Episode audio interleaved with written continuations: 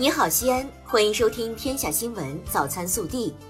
各位早上好，我是今日主播宜佳。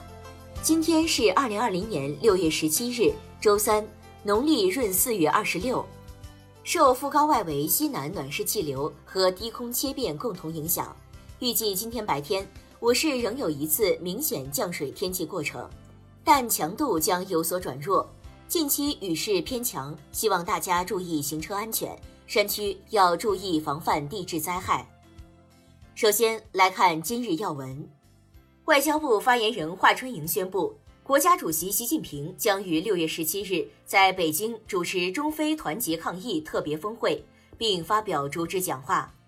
特别峰会由中方和非盟轮值主席国南非、中非合作论坛共同主席国塞内加尔共同倡议，将以视频方式举行。非盟峰会主席团成员国、非洲重要次区域组织轮值主席国等非洲国家领导人以及非盟委员会主席将应邀出席。联合国秘书长、世界卫生组织总干事作为特邀嘉宾与会。本地新闻：六月十六日上午，北汽集团国家新能源汽车技术创新中心。新能源汽车技术创新园与动力电池产业园项目签约仪式在经开区举行，省委常委、市委书记王浩和市长李明远出席仪式，并与北汽集团副总经理张建勇座谈交流。六月十六日，省委常委、市委书记王浩与绿地集团董事长、总裁张玉良座谈。双方就基础设施建设、产业发展、项目投资等领域合作进行交流。六月十六日，陕西省应对新型冠状病毒感染肺炎疫情工作领导小组办公室关于做好当前新冠肺炎疫情防控工作的紧急通知，要求五月三十日以来到过北京新发地批发市场、京深海鲜市场等地来陕返陕重点人员。以及有国内高风险地区旅居史来返陕返人员，一律集中隔离十四天，一律开展核酸检测。记者十六日从陕西省纪委监委获悉，陕西省人民代表大会常务委员会委员、省人民防空办公室原主任王晓明涉嫌严重违纪违法，目前正接受纪律审查和监察调查。六月十六日下午。西安市教育局发布了我市二零二零年义务教育学校招生入学工作相关事宜通知。通知规定，民办义务教育学校招生纳入所属区县、开发区统一管理，与公办学校同步报名、同步招生。对报名人数超过招生计划的，实行电脑随机录取。未被民办学校录取的学生，由各区县、开发区教育局安排到对应学区公办学校。若无空余学位，统筹安排到其他公办学校入学。十六日，记者从西安市教育局获悉，各区县、开发区义务教育招生入学工作实施方案和学区划分方案将于六月十八日向社会公布。相关信息可在各区县政府、开发区管委会门户网站及其教育局微信公众号查询。六月十三日至六月十五日。西安市疾控中心抽调专业人员，对全市大型农贸市场及水产品市场的人员、环境、肉类及进口海鲜产品抽样进行新冠病毒核酸检测，结果均为阴性。六月十六日，记者从西安市教育局获悉，我市二零二零年上半年中小学教师资格认定明日开始报名，七月六日十八时截止。本次认定按照网上报名、体检、现场确认的程序进行。记者六月十六日获悉，新城区新建的一所学校——西安市第八十九中学分校，将于今年九月投入使用，可提供学位一千四百个。到二零二二年秋季开学，将全面完成西安市基础教育提升三年行动计划目标任务，将有一所新建学校——韩森寨小学建成投用。实现新增学位一千六百二十个。六月十七日起，西咸公交开通八三三路常规公交线路，该线路由昆明池至白沙路公交调度站，接驳西安地铁三号线余化寨地铁站、丈八北路地铁站，满足群众出行需求。六月十六日，西安曲江国际会展中心正在拆除。据了解，西安曲江国际会展中心拆除后，电视塔区域将进行西安中央文化商务区 （CCBD） 建设，其中会展中心所在的北区被确定规划为西安国际商业文化中心，将以国际电子竞技馆、艺术品拍卖中心、文化展览中心为核心。对标世界综合文化艺术中心，标志着西安曲江会展中心将正式退出历史舞台。六月十六日下午放学时分，在西安市爱丁堡幼儿园内，雨下得很大，在教室与园门口的空间地带，幼儿园的全体老师和个别家长用手撑伞，挨个撑起一个无缝伞道，孩子们在伞下无语通过。从孩子放学至全部离开，将近四十分钟，老师们撑伞坚守，看着孩子们高兴离开，而老师们的背后却有的已经湿透了。国内新闻，西部战区发言人张水利大校就中印边防人员为加勒万河谷地区冲突发表声明。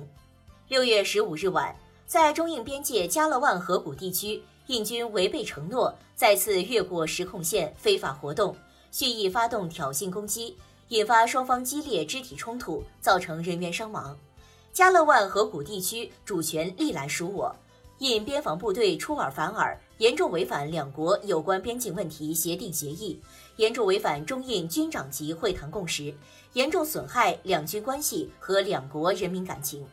我们要求印方严格约束一线部队，立即停止一切侵权挑衅行动，与中方相向而行，回到对话会谈解决分歧的正确轨道上来。发射北斗三号最后一颗全球组网卫星的长征三号乙运载火箭，在临射前测试过程中，发现产品技术问题，发射任务推迟，发射时间待定。记者从财政部获悉，为筹集财政资金，统筹推进疫情防控和经济社会发展，财政部决定发行2020年抗疫特别国债一期和2020年抗疫特别国债二期，规模均为500亿元，期限分别为五年和七年。业内人士表示，这两期抗疫特别国债将采取记账式国债发行方式，个人也可以购买。根据安排。这两期国债将于六月十八日招标，六月二十三日起上市交易。十六日，江苏省常州市中级人民法院公开宣判原中国保监会主席项俊波受贿案，对被告人项俊波以受贿罪判处有期徒刑十一年，并处罚金人民币一百五十万元，对项俊波受贿所得财物及其孳息予以追缴，上缴国库。向俊波当庭表示服从判决，不上诉。经审理查明二零零五年至二零一七年，被告人向俊波利用职务便利，直接或通过特定关系人非法收受他人给予的财物，共计折合人民币一千八百六十二万余元。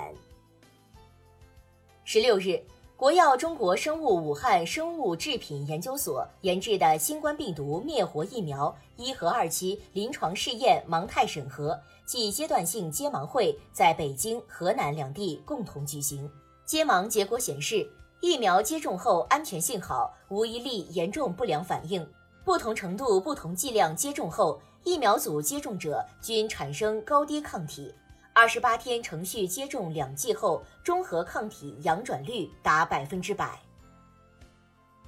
在十六日晚间召开的新闻发布会上，中国疾控中心应急中心副主任、国家卫健委专家组专家施国庆表示，目前没有证据表明三文鱼是新冠病毒宿主或中间宿主。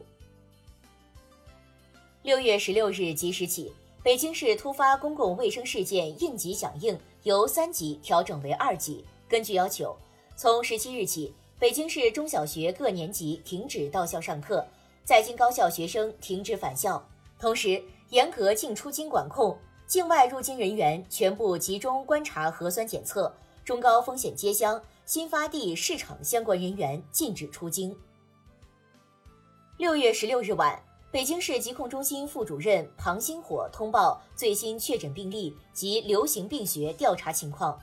十五日新增二十七个病例，其中男性十七人，女性十人，北京户籍三人，外省户籍二十四人，丰台区二十二人，门头沟两人，东城、房山、大兴各一人，均与新发地市场有关联。至此，北京近日新增的一百零六例确诊病患全与新发地有关联。据河北新安县公安局通报，六月十一日，北京发现疫情后，河北新安籍王某、冯某自北京返回新安县后，不听劝阻，没有申报，拒不配合疫情防控排查工作人员工作，故意隐瞒个人轨迹及与他人接触情况，给疫情防控排查工作带来极大困难。据此情况，新安县公安局立即组织专门力量成立专班，全力开展案前调查工作，并将依据调查情况及实际造成的危害后果依法追责。武汉市卫健委十六日上午在其官网发布消息称，六月十五日零时至二十四时，武汉市无新增无症状感染者，无尚在医学观察的密切接触者。现有最后三例无症状感染者连续两次核酸检测阴性，经专家组认定，正式解除隔离医学观察。至此，武汉市无症状感染者及其密切接触者全部清零。针对媒体报道的山东聊城又出现冒名顶替上中专，冒名者系街道党委委员，纪委已介入一事。聊城市东昌府区十六日通报称，依据调查情况。给予王某柳园街道办事处工作人员开除党籍、开除公职处分。下一步，对该事件涉及的其他问题，将依法依纪严肃处理。目前，学校依据学籍管理有关规定，决定注销冒名者学籍，撤销其毕业证书。